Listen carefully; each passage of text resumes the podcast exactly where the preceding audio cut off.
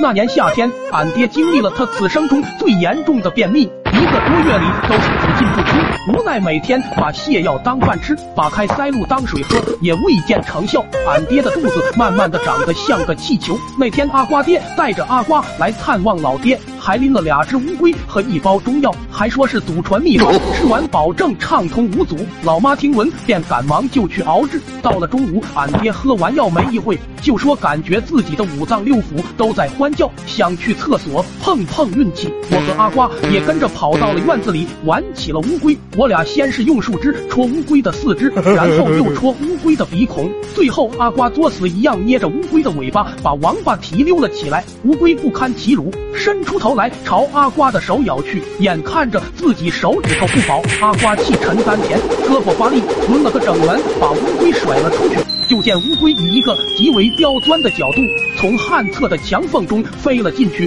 随后旱厕里便传出了一声悲凉的惨叫。我和阿瓜赶忙跑了过去，就那只乌龟死死地咬着俺爹的大腚。可能是经过我俩长时间的调戏，乌龟早已被激怒，对着俺爹的大腚使出了平生力气来化解内心的愤怒。疼痛与惊慌尖锐的戳着俺爹的每一个神经。我和阿瓜见状就上去拽住乌龟往下拔，只见乌龟的脖子被拉出半米长都没松口。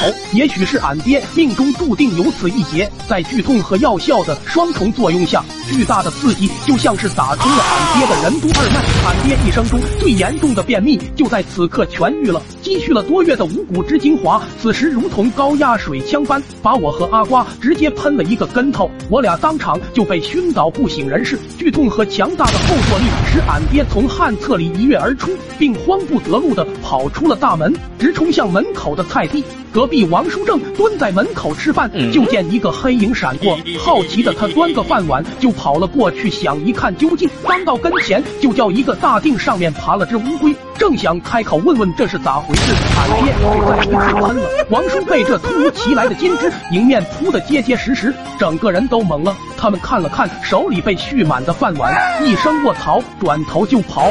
而老爹此时也迎来高潮，就见金枝如喷井般在田地上空飞舞着，不少村民被这一奇幻纷纷吸引了过来。最后，俺爹在声嘶力竭中渐渐耗尽了体力，昏了过去。我们用水龙头对着俺爹冲了半个小时，才敢用板车把昏迷了的老爹送进了卫生所。医生又叫来开锁匠。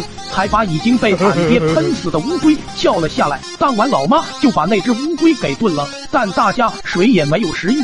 最后，俺爹为了歉意弥补王叔，就把乌龟汤给他送了。